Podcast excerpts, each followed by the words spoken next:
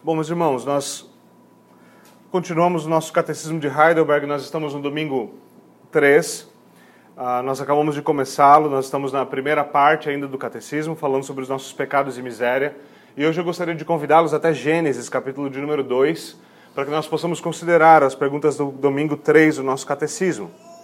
Na semana passada, nós vimos como nós chegamos ao conhecimento do pecado.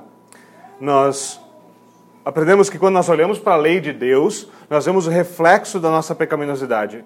A lei não revela apenas é, que nós temos um problema em nos conformar com a lei.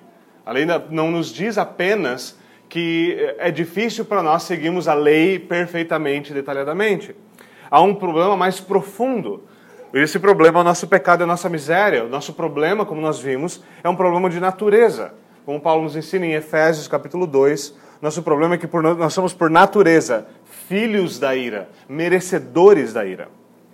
Agora, isso, é, quando nós pensamos na continuidade do argumento, nós é, somos levados a fazer algumas perguntas.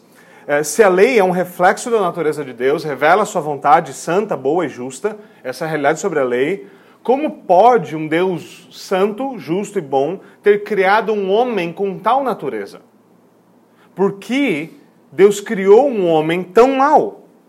E se o homem é mau, qual é, qual é a extensão da maldade no homem? Ora, essas perguntas obviamente devem ter respostas bíblicas, nós devemos compreendê-las. E é isso que nós faremos hoje no domingo 3 do nosso catecismo, a partir então de Gênesis, capítulo de número 2. A leitura que eu gostaria de fazer é uma leitura um pouquinho mais extensa. Uh, no dia de hoje, ela se estende, se estende do capítulo 2, versículo de número 4, até o capítulo 3 e 24. Capítulo 2, 4 e 3 e 24. Gostaria de ler um pedaço maior para que nós possamos considerar de uma forma um pouquinho mais ampla o que nós temos na criação e na queda do homem. Na criação e na queda do homem. Eu vou fazer a leitura da palavra de Deus e peço então que vocês acompanhem a leitura com atenção, com fé, pois ela é a palavra de Deus. Assim diz o Senhor. Esta é a história das origens dos céus da terra, no tempo em que foram criados. Quando o Senhor Deus fez a terra e os céus, ainda não tinha brotado nenhum arbusto no campo e nenhuma planta havia geminado, porque o Senhor Deus ainda não tinha feito chover sobre a terra, e também não havia homem para cultivar o solo. Todavia brotava água da terra e irrigava toda a sua superfície. Então o Senhor Deus formou o homem do pó da terra e soprou em suas narinas o fôlego de vida, e o homem se tornou um ser vivente. Ora, o Senhor Deus tinha plantado um jardim no Éden, para os lados do leste, e ali colocou o homem que formara. Então o Senhor Deus fez nascer do solo todo tipo de árvore, agradáveis aos olhos e boas para alimento. E no meio do jardim estavam a árvore da vida e a árvore do conhecimento do bem e do mal. No Éden nascia um rio que irrigava o jardim e depois se dividia em quatro. O nome do primeiro é Pison. Ele percorre toda a terra de Avilá, onde existe ouro. O ouro daquela terra é excelente. Lá também existe o bidélio e a pedra de ônix. O segundo que percorre toda a terra é o Cuxi. De Cuxi é o Gion. O terceiro que corre pelo lado leste da Síria é o Tigre. E o quarto rio é o Eufrates. O Senhor Deus colocou o homem no jardim do Éden para cuidar dele e cultivá-lo. E o Senhor Deus ordenou ao homem: coma livremente de qualquer árvore do jardim, mas não coma da árvore do conhecimento do bem e do mal, porque no dia em que dela comer, certamente você morrerá. Então o Senhor Deus declarou: Não é bom que o homem esteja só. Farei para ele alguém que o auxilie e lhe corresponda. Depois que formou da terra todos os animais do campo e todas as aves do céu, o Senhor Deus os trouxe ao homem para ver como esse lhes chamaria. E o nome que o homem, que o homem desse a cada ser vivo, esse seria o seu nome. Assim, o homem deu nome a todos os rebanhos domésticos, às aves dos céus e a todos os animais selvagens. Todavia, não se encontrou para o homem alguém que o auxiliasse e lhe correspondesse. Então o Senhor Deus fez o homem cair em um sono profundo, e enquanto este dormia, tirou-lhe uma das costelas, fechando o lugar com carne. Com a costela que havia tirado do homem, o Senhor fez uma mulher e a levou até ele. Disse então o homem: Esta sim é osso dos meus ossos e carne da minha carne. Ela será chamada mulher, porque do homem foi tirada. Por esta razão, o homem deixará o pai e a mãe e se unirá à sua mulher, e eles se tornarão uma só carne. O homem e a mulher viviam nus e não sentiam vergonha. Ora, a serpente era o mais astuto de todos os animais selvagens que o Senhor Deus tinha feito. E ela perguntou à mulher: Foi isto mesmo que Deus disse? Não comam de nenhum fruto das árvores do jardim? Respondeu a mulher à serpente: Podemos comer do fruto das árvores do jardim. Mas Deus disse: Não comam do fruto da árvore que está no meio do jardim, nem toquem nele. Do contrário, vocês morrerão. Disse a serpente à mulher: Certamente não morrerão. Deus sabe que no dia que deles comerem, seus olhos se abrirão, e vocês, como Deus, serão conhecedores do bem e do mal. Quando a mulher viu que a árvore parecia agradável ao paladar, era atraente aos olhos e, além disso, desejável para dela obter discernimento, tomou do seu fruto, comeu e deu ao seu marido, que comeu também. Os olhos dos dois se abriram e perceberam que estavam nus. Então juntaram folhas de figueira para cobrir-se. Ouvindo o homem e a sua mulher os passos do Senhor Deus que andava pelo jardim, quando soprava a brisa do dia, esconderam-se da presença do Senhor Deus entre as árvores do jardim. Mas o Senhor Deus chamou o homem, perguntando: Onde está você? E ele respondeu: Ouvi teus passos no jardim e fiquei com medo, porque estava nu e por isso me escondi. Deus perguntou: Quem lhe disse que você estava nu? Você comeu do fruto da árvore da qual eu lhe proibi de comer? Disse o homem: Foi a mulher que me deste por companheira que me deu o fruto da árvore, e eu comi. O Senhor Deus perguntou então à mulher: O que foi que você fez? Respondeu a mulher: A serpente me enganou, e eu comi. Então o Senhor Deus declarou à serpente: Uma vez que você fez isso, maldito é você entre todos os rebanhos domésticos e entre todos os animais selvagens. Sobre o seu ventre você rastejará, e pó comerá todos os dias da sua vida. Porém, inimizade entre você e a mulher, entre a sua descendência e o descendente dela. Este lhe ferirá a cabeça, e você lhe ferirá o calcanhar. A mulher lhe declarou: Multiplicarei grandemente o seu sofrimento na gravidez com sofrimento você dará luz filhos. Seu desejo será para o seu marido, e ele a dominará. E ao homem ele declarou: Visto que você deu ouvidos à sua mulher e comeu do fruto da árvore da qual eu lhe ordenara que não comesse, maldita é a terra por sua causa. Com o sofrimento você se alimentará dela todos os dias da sua vida. Ela lhe dará espinhos e ervas daninhas, e você terá que alimentar-se das plantas do campo. Com o suor do seu rosto você comerá o seu pão, até que volte à terra, visto que dela você foi tirado, porque você é pó e ao pó voltará. Adão deu à sua mulher o nome de Eva, pois ela seria a mãe de toda a humanidade. O Senhor Deus fez roupas de pele e com elas vestiu Adão e a sua mulher. Então disse o Senhor: Agora o homem se tornou como um de nós, conhecendo bem o mal. Não se deve, pois, permitir que ele tome também do fruto da árvore da vida e coma e viva para sempre. Por isso o Senhor Deus mandou embora do jardim do Éden, para cultivar o solo do qual fora tirado. Depois de expulsar o homem, colocou a leste do jardim do Éden querubins e uma espada flamejante, que se movia, guardando o caminho para a árvore da vida. Amém. Meus irmãos, vamos orar. Senhor, tu nos disseste que Bem-aventurados são os que têm fome e sede de justiça, pois eles serão satisfeitos. Senhor, a tua palavra é alimento para as nossas almas e nós temos fome. Nós pedimos que o Senhor envie o teu Santo Espírito para tomar a palavra escrita e nos alimentar. Por favor, Senhor, ajuda-nos a ouvir a tua verdade. Ajuda-nos, Senhor, a ver a tua verdade. Por favor, Senhor, nós oramos em nome de Jesus Cristo. Amém.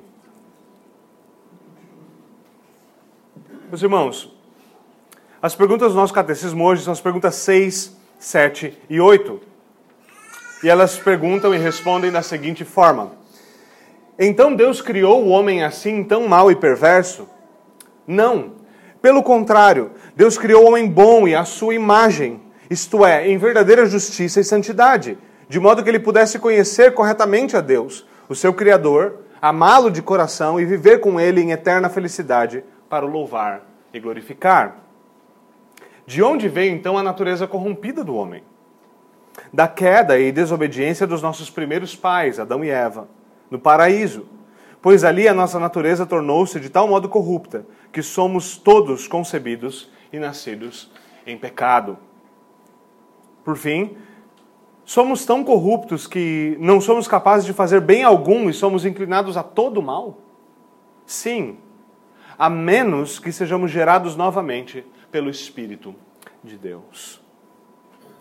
Meus irmãos, nosso primeiro ponto dessa manhã é o que nós podemos chamar de Gênese, e é basicamente uma adaptação do nome do nosso livro. Quando nós levantamos uma pergunta sobre a natureza do homem, nós devemos voltar para as nossas origens, para onde o homem foi criado, para compreendermos qual é a natureza do homem. Por isso, nós devemos voltar ao Gênese, à, à origem, esse é o significado da palavra. Adão e Eva são os nossos primeiros pais, eles foram criados por Deus, Adão a partir do pó da terra e a mulher então a partir de uma das costelas de Adão. A nossa primeira pergunta levanta a questão sobre a criação do homem. Nós lembramos da semana passada, nós vimos que Adão foi que uh, nós lembramos que nós vimos na semana passada que o homem é mau, ele é totalmente corrompido, e hoje nós nos perguntamos, certo? Adão, Adão foi criado inclinado a odiar a Deus? Adão foi criado mal, ele foi criado assim tão mal e tão perverso quanto ele é. Quando nós voltamos ao começo da história bíblica, ao começo da narrativa, ao começo da história de Deus, ao nosso era uma vez, nós vemos que a resposta para essa pergunta é não. Mas ela não é um não simples. A Escritura nos diz positivamente que Deus não criou o homem mau e perverso, nem um pouco mau e perverso. Há uma única coisa, uma única coisa a qual Deus no sexto dia olha e diz: Isso aqui não é bom. Há uma única coisa. Tendo criado o homem, tendo colocado o homem diante dos animais para nomear os animais, Deus olha para o homem e vê que o homem está só sem uma ajudadora idônea, sem uma companheira, não há alguém que lhe corresponda. Deus olha para isso e essa única vez que em todo o primeiro capítulo de Gênesis, segundo capítulo, nós vemos Deus falando: Isso aqui não é bom. Não é bom que o homem esteja só. Não é bom que o homem esteja só. O que o Senhor faz então? O Senhor faz para ele uma ajudadora idônea, Eva. Ao final do sexto dia, a declaração divina é explícita ele diz que tudo que ele havia criado nos seis dias era tudo muito bom. Estamos isso em Gênesis 1 e 31, ligeiramente antes de onde nós começamos a nossa leitura de hoje. Agora, ser bom aqui precisa ser entendido de maneira bíblica. Ser bom aqui não é ser bom num sentido utilitarista. Não quer dizer que o homem era bom na sua funcionalidade. Não quer dizer que o homem não tinha bug nenhum. Ele funcionava redondinho. Não quer dizer que o homem era apenas a obra-prima de um artista perfeito, embora o homem seja a obra-prima de um artista perfeito. Ele é a coroa da criação, não se trata apenas disso. Não se, não se trata da utilidade ou funcionalidade do homem. Bondade, aqui, é definida pela natureza na qual o homem foi criado. Deus criou o homem à sua imagem. A imagem de Deus o criou, homem e mulher os criou. Gênesis 1, 27. O homem é criado à imagem de Deus. Isso é que define o que é bom. Essa bondade é uma bondade no sentido moral. Mas então, o que significa dizer que o homem foi criado à imagem de Deus? O que é a doutrina da Imago Dei? Bom, diferentes posições, nós podemos categorizar elas em duas posições. A primeira delas, é, ambas no sentido mais amplo do que é a imagem de Deus. A primeira delas aponta para a racionalidade do homem, para a moralidade, para a pessoalidade do homem. Faça uma comparação com os animais. Os animais não são racionais, eles não são pessoais, eles não são morais. O homem é. Os animais não foram criados à imagem de Deus, o homem foi. Então, esse seria o conceito mais amplo da imagem de Deus no homem. O homem possui alguns dos atributos que Deus também possui. Outros teólogos vão defender que a imagem de Deus está relacionada à missão do homem. A missão do homem ou ao propósito e função do homem. Deus criou o homem como sacerdote, rei e profeta, é o que então eles vão defender. Deus criou o homem como sacerdote, rei e profeta, essa é a imagem de Deus. O homem foi criado como sacerdote para servir a Deus, foi criado para exercer domínio e expandi-lo como um rei, e foi criado para ser o portador da verdade de Deus no mundo como um profeta. Essa é outra, outra visão. Agora, ambas as visões falam da imagem de Deus no sentido amplo. Ambos os sentidos são amplos, mas há um sentido mais estrito da imagem de Deus, ao, ao qual ambos devem reconhecer. Nesse sentido mais estrito, a nossa, é, desse sentido mais estrito que a nossa primeira pergunta trata. Quando ela fala que a imagem de Deus no homem é o quê? Citando Efésios 4 e 24, diz que a imagem de Deus no homem é justiça, justiça, é viver em justiça e em santidade provenientes da verdade. Isso quer dizer que o homem foi criado justo, santo e bom. Positivamente bom, moralmente bom. Nesse estado de justiça, nosso catecismo nos ensina que a santidade do homem, o estado no qual ele foi criado, era verdadeiro. Ele poderia conhecer corretamente a Deus, isso inclui conhecimento de fato, e ele também poderia viver com Deus em felicidade eterna, louvando a Deus. Ele amava a Deus. E ele servia a Deus. Esse é o estado no qual nós somos criados. É isso que aconteceu. Nós precisamos perceber, quando nós olhamos, olhamos para uma cosmologia cristã, para, para a nossa gênese, para nossas origens, que o homem foi criado bom e glorioso.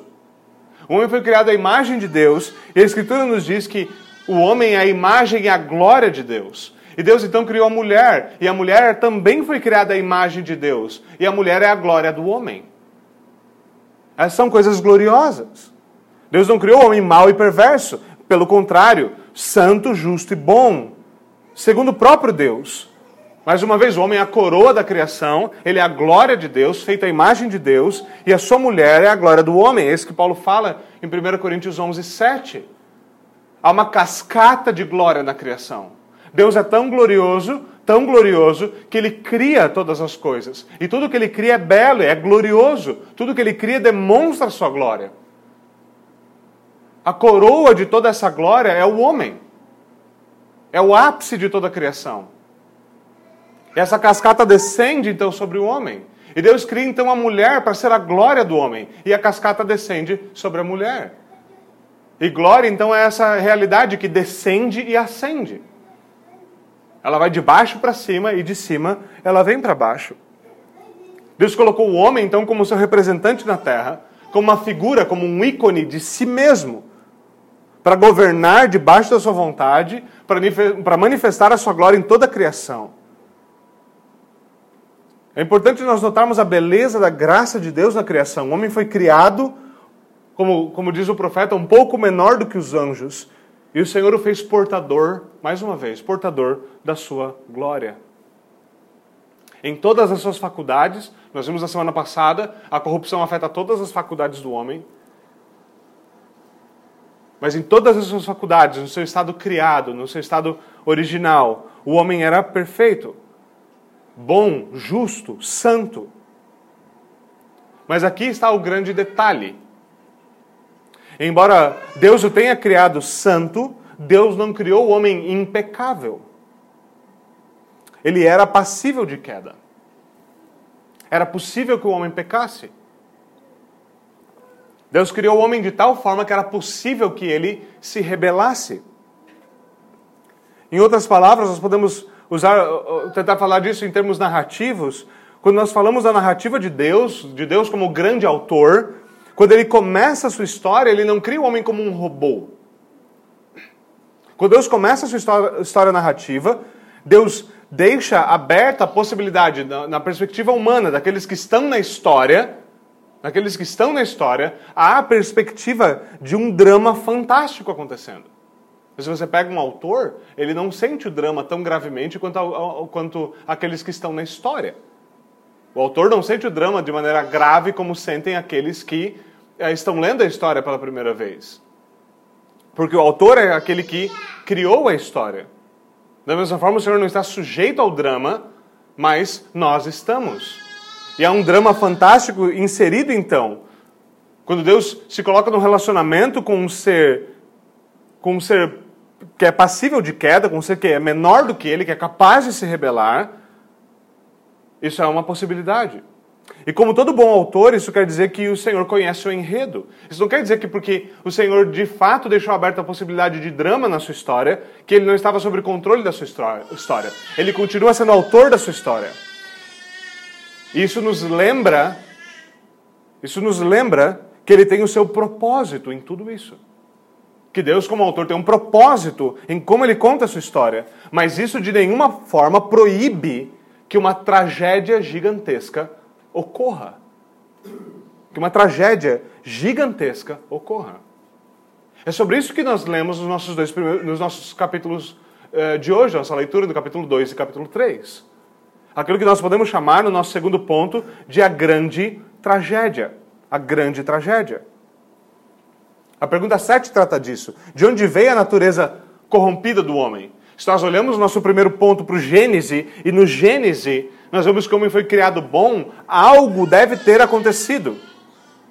Se o homem foi criado bom e agora ele é totalmente corrompido, em algum momento da história, esse mal deve ter sido introduzido, o pecado tem ter sido introduzido. Houve alguma desgraça, houve alguma grande tragédia. Quando nós consideramos o Gênese, como nós fizemos, e tudo foi criado bom, a entrada da corrupção na humanidade é uma tragédia drástica, tem uma consequência drástica. E há um evento significativo, então, onde tudo isso acontece. Tudo era muito bom e essa natureza se torna toda muito ruim. É isso que nós podemos chamar de tra... desculpe, chamarmos propriamente de tragédia. Eu estou pensando em tragédia aqui quando nós falamos numa estrutura da história. O que é uma tragédia? A tragédia, basicamente, é quando você tem uma história que as coisas começam bem, a, a, a, trama começa a se desenrolar, e então tudo termina ruim, muito ruim. Uma tragédia é um conto no qual a morte tem a palavra final. Você pode pensar por um momento, no, talvez uma das maiores, eh, das tragédias mais famosas escritas, Romeu e Julieta, e pensar em como aquilo termina. Como termina? Ah, termina basicamente com os personagens principais da história mortos. Tragédia é uma narrativa na qual a morte tem a palavra final. A tragédia é uma história onde a palavra final, onde o finis da história vem da boca da morte. Quando nós olhamos para a queda do homem, nós vemos exatamente isso, uma grandíssima tragédia. Nós vemos um lugar onde a morte sobe ao palco e ela começa a anunciar o enredo da história. Deus havia abençoado o homem e dado a ele uma, uma única proibição. Nós vimos isso na semana passada. O Senhor disse: coma livremente de qualquer árvore do jardim, não coma da árvore do conhecimento do bem e do mal. E qual a consequência do seu pecado? No dia que dela você comer, certamente você morrerá. A morte é o elemento consequencial. Aqui a grande tragédia da qual nós estamos falando é anunciada. Morte é o fim da desobediência. Morte é o fim da desobediência. Em Gênesis 3, nós lemos que então o grande dragão, a antiga e astuta serpente, adentra o jardim, ela induz a mulher, a mulher também induz o homem, e ambos comem do fruto. Comem do fruto proibido. Ela contraria o Deus bom que criou e sustenta o homem. Ela ludibria o homem. Ela faz aquilo que o pecado sempre faz. Ela promete uma coisa que ela não pode entregar. É assim que pecado funciona. É assim que o primeiro pecado funcionou. É assim que todo o pecado após o primeiro pecado funciona. Algo mentiroso é oferecido. Algo mentiroso é oferecido. E nós o tomamos. Quando a mulher viu que a árvore parecia agradável ao paladar e atraente aos olhos, e além disso, desejável para dela se obter discernimento. Mas o texto nos diz, em Gênesis 2, que todas as árvores eram agradáveis ao olhar, todas as árvores eram saborosas. E de que Deus é a fonte de todo conhecimento. Então a mulher toma do seu fruto, ela come, ela dá ao seu marido, os olhos dos dois se abrem. E aqui não são olhos espirituais que estão se abrindo. Aqui, ele, aqui o processo de morte começa. Aqui nós temos o primeiro ato de desobediência. Nós temos a primeira rebelião. E como é anunciado com todas as, toda a clareza na Escritura, o salário do pecado é a morte. O salário do pecado é a morte. Nosso instrutor no catecismo nos diz que na desobediência dos nossos primeiros pais, a nossa natureza se tornou corrupta. Mas a nossa tragédia aqui não é uma tragédia de pequenas proporções. Não é uma tragédia que afetou os nossos primeiros pais. Nessa narrativa, não é só Romeu e Julieta que morrem, em outras palavras. A morte afeta Romeu, Julieta e todos os seus filhos por todas as gerações. Afeta toda a história. A tragédia da queda, ela não afeta apenas um casal, ela afeta toda a história divina. Toda a história divina é manchada, por assim dizer, de alguma forma, pela, pela queda. Todos os descendentes morrem com Adão, sendo Adão o cabeça federal, o representante de todos os homens. Eles caem com Adão. Logo, quando ele cai, todos caímos. Paulo diz exatamente isso em Romanos 5. Ele diz o quê? O pecado entrou no mundo por um homem, e pelo pecado a morte. Assim também a morte veio a todos os homens, porque todos pecaram. Assim, uma só transgressão resultou na condenação de todos os homens, e pela transgressão de um só, a morte reinou. Isso é tragédia. Essa é a grande tragédia. Não é só quando a morte leva o protagonista, é quando a morte se assenta no trono.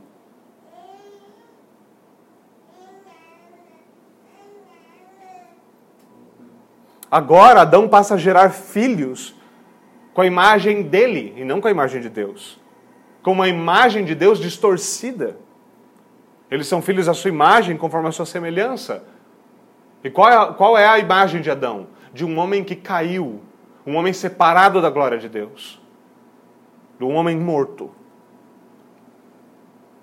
Todos aqueles que descendem de Adão por geração ordinária carregam em si a culpa e a poluição do pecado. Nós não nascemos, como muitos acreditam, em especial hoje, nós não nascemos criancinhas inocentes. Os nossos filhos são provas cabais disso. Nenhum de nós precisa ensinar os nossos filhos a pecar. Você não precisa ensinar o seu filho a ser violento. Você não precisa ensinar o seu filho a esconder o que ele fez de errado. Você não precisa ensinar nada disso do seu filho. Bem pelo contrário, os seus tutores, os seus pais devem ensinar o contrário para ele, por causa da sua natureza. O que o sábio diz? A insensatez está ligada ao coração da criança. A insensatez está ligada ao coração da criança. Ninguém implanta o pecado nos seus filhos. Eles nascem como nós, eles nascem insensatos. Eles recebem de Deus pais para os instruir e disciplinar. Mais uma vez, o sábio, a insensatez está ligada ao coração da criança. A vara da disciplina livrará a criança da insensatez. Lembre-se, insensatez, estupidez, tolice nas escrituras é um problema moral, não é um problema de QI. Nós estamos dizendo que toda criança nasce burra, nós estamos dizendo que toda criança nasce pecadora. Nasce inimiga de Deus. E o Senhor deu aos pais a vara da disciplina para instruírem a criança. Disciplina instrutiva e também vara, lembra muito bem, obviamente, de, de disciplina corretiva. Nós devemos então aprender a reconhecer, junto com o salmista no Salmo 51, nós somos pecadores desde que nascemos, desde que nós nascemos.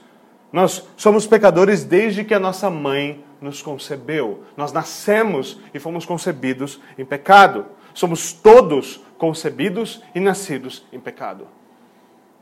É isso que essa grande tragédia significa.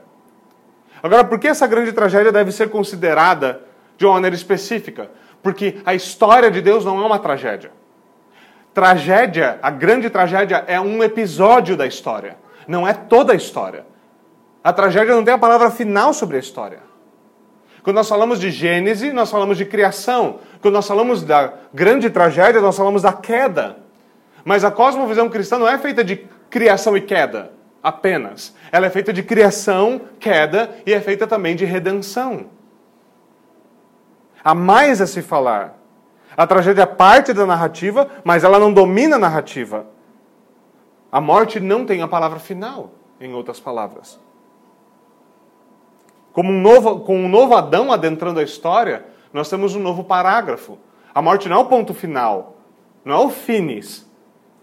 A morte é um capítulo extenso, mas há um capítulo novo, há um novo Adão. Na história divina, ressurreição triunfa sobre a morte. Esse é o nosso terceiro e último ponto. Quando nós olhamos para a narrativa divina, então nós não devemos ver uma tragédia, uma, uma, uma, grande tragédia dominando a narrativa, embora ela tenha parte fundamental em como a narrativa se desenvolve. Quando nós olhamos para a história de Deus, nós não devemos ver essa história como a história do pecado, a história da morte. Nós devemos, devemos ver como a história do triunfo. Voltando aos meus termos, quando nós voltamos à história de Deus, nós devemos ver a história de Deus como uma grande tragédia, mas nós devemos ver a história de Deus como uma profunda comédia. Como uma profunda comédia.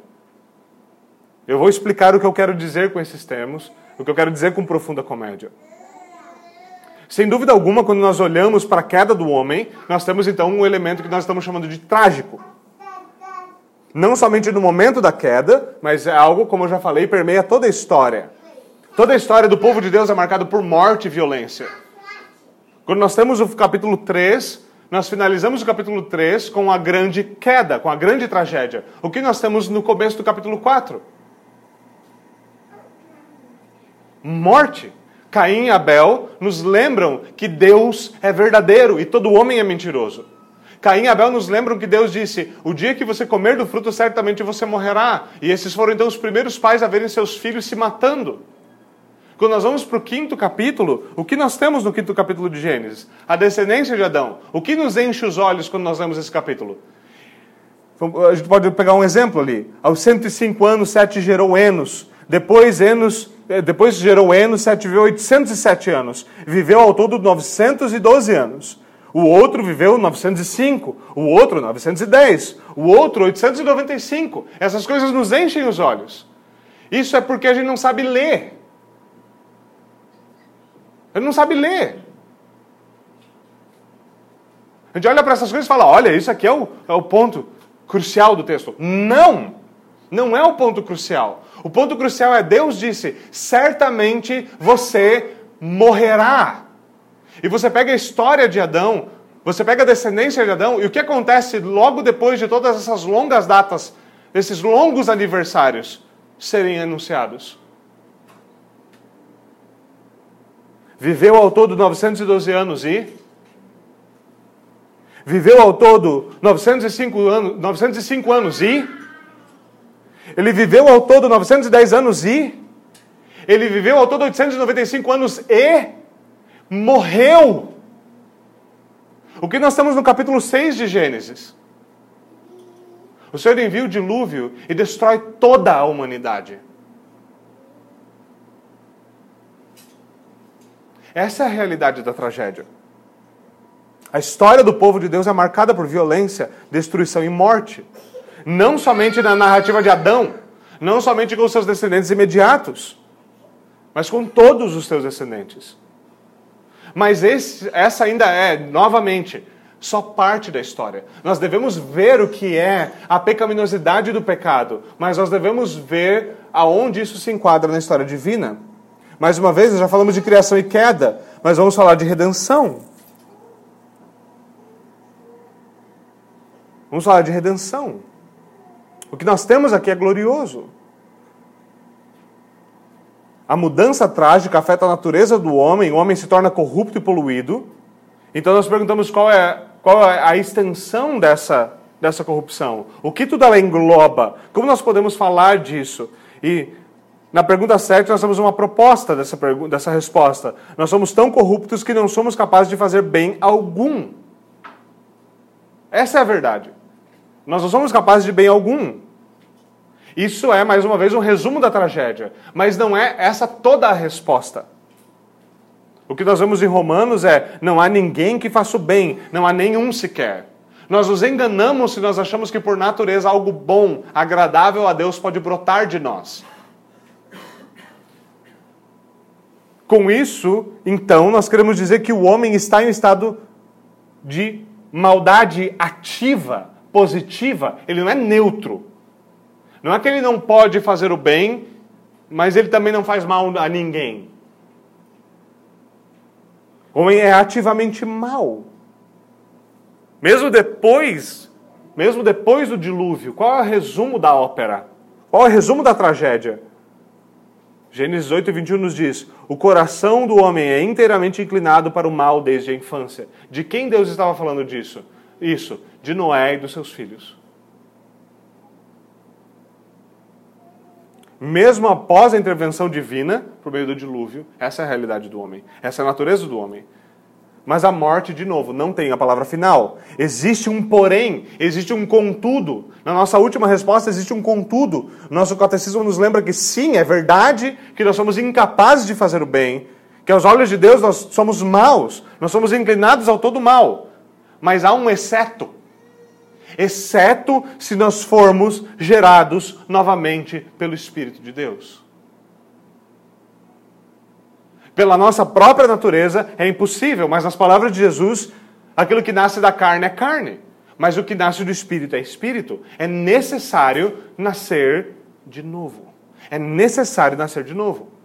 Se o problema fundamental do homem é sua natureza, e se ele herda a corrupção do pecado por meio da geração ordinária, é necessário uma nova natureza. É necessário que ele nasça de novo. Não subir de novo ao ventre da sua mãe e voltar a nascer necessário que ele nasça de novo do Espírito de Deus. Nova vida. Enquanto a nossa descendência vem estritamente do primeiro Adão, nós estamos mortos em delitos e pecados. No primeiro Adão reina tragédia. No primeiro Adão reina tragédia. É necessário um novo representante, é necessário um novo Adão. Se por, se por meio do primeiro a morte foi estabelecida, por meio do segundo, vida é estabelecida. E aqui nós chegamos nesse ponto. Aqui nós chegamos no que é verdadeiramente uma profunda comédia. Quando eu falo dessa, disso, mais ou menos como eu estava falando de tragédia, eu estou falando da estrutura da história. E eu estou usando aqui um conceito que, obviamente, não é meu, um conceito que eu estou tomando emprestado aqui do, do Peter Leithart. A ideia de comédia é a ideia de uma história, de maneira, de maneira geral, na literatura clássica, a ideia de comédia é a ideia de uma história na qual há um começo bom, Há então um monte de problemas na história, mas no final da história acaba tudo muito bem de novo. Você tem, você tem uma situação boa no começo, você tem um drama, então você tem as coisas voltando ao bem. Ou seja, não é a morte que tem a palavra final. No final, todo mundo fica bem. Eu não estou falando de comédia que faz todo mundo rir. Estou falando da estrutura da história. Quando nós falamos de uma profunda comédia. Nós estamos contrastando isso com a tragédia da queda, com a tragédia de quando a morte impera. Nós estamos falando de que Deus não apenas pega o homem do estado onde ele estava, em Adão, em perfeição, em justiça, no Éden. Não acontece o grande grama da grande tragédia e nós voltamos para o Éden. Nós voltamos a estar em Adão. Nós voltamos ao estado em que é possível nos rebelarmos. Nós voltamos a um estado em que é possível nós nos voltarmos contra Deus. Nós voltamos por um jardim. Não. A comédia na estrutura divina, da narrativa divina, é uma comédia profunda. Nós não voltamos ao estado onde nós estávamos. O Senhor nos leva para um lugar onde nós nunca estivemos. O Senhor nos promete de volta estarmos em Adão de novo e estarmos no Éden de novo. O Senhor nos promete a Jerusalém celestial que desce dos céus. Ele não nos promete mais um jardim, ele nos promete uma cidade. Ele não nos promete mais Adão, ele nos promete o seu filho. Ele nos promete vida eterna, abundante, impecável, em glória, de eternidade em eternidade. Ele nos promete algo muito maior, muito maior do que nós podemos pensar. O elemento cômico é muito mais profundo. A redenção se mostra não apenas como uma vitória sobre a queda. A queda torna-se como um tipo de degrau sobre o qual o Senhor da glória pisa para demonstrar a sua glória num nível muito mais elevado. Muito mais elevado. Na narrativa divina, diferente das, do, do, dos escritos clássicos, das comédias clássicas ou das tragédias clássicas, não somos nós que vencemos o nosso inimigo e voltamos para casa. Não somos nós que vamos na aventura não somos nós que aceitamos a aventura e essa aventura nos transforma em homens melhores, em mulheres melhores. Embora nós costumamos imaginar, nos imaginar como heróis da nossa pequena narrativa, todos nós somos assim orgulhosos. Se você quer ver um homem orgulhoso, você vê uma coisa: ele é sempre o herói de todas as suas histórias. Ele é sempre o herói de todas as suas histórias. Esse é um homem orgulhoso. Ele não vê quem ele é.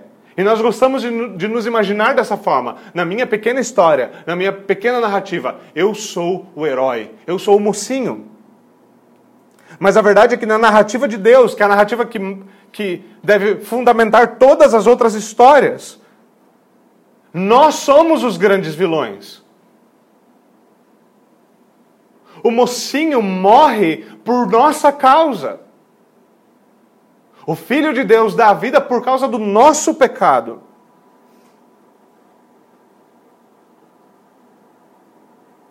A nossa história, enquanto a nossa natureza é considerada, é uma tragédia e morte deveria imperar.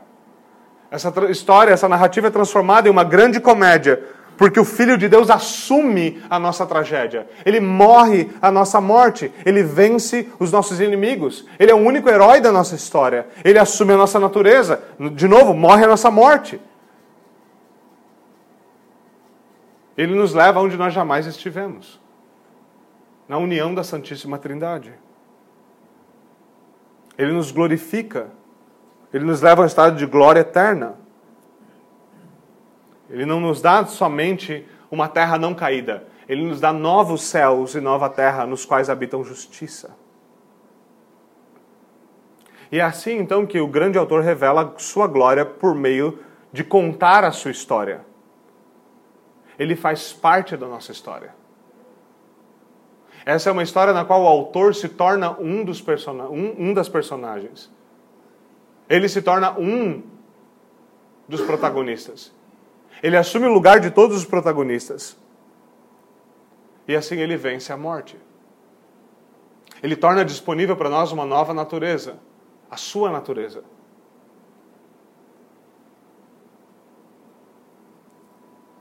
E assim o grande autor manifesta a glória da sua salvação, a glória da sua graça na salvação de pecadores.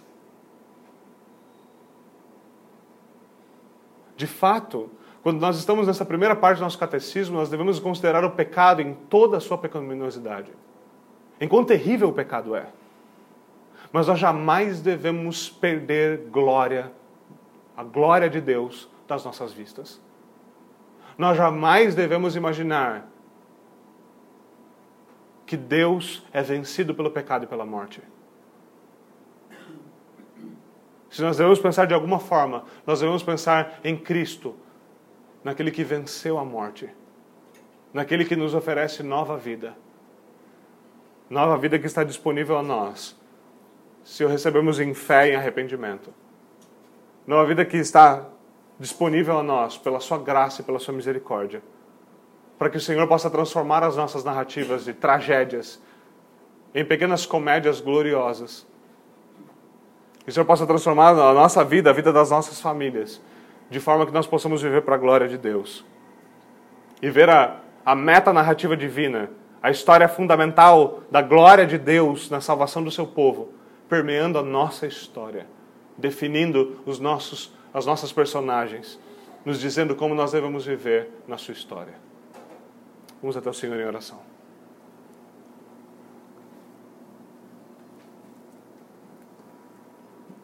Senhor, nós abusamos da tua bondade. O Senhor nos criou em graça e todos nós nos lançamos em Adão contra o Senhor. Perdoa-nos, Senhor. Faz-nos ver a beleza da tua história, a beleza do teu filho. Enche-nos, Senhor, de santa esperança, esperança que não vacila diante da morte, num consolo que afoga as tragédias, de um consolo que transforma pranto em riso. Nós oramos, Senhor, por favor, que a glória da tua história permeie a nossa história e que nós nos apeguemos ao teu filho, em nome de quem nós oramos. Amém.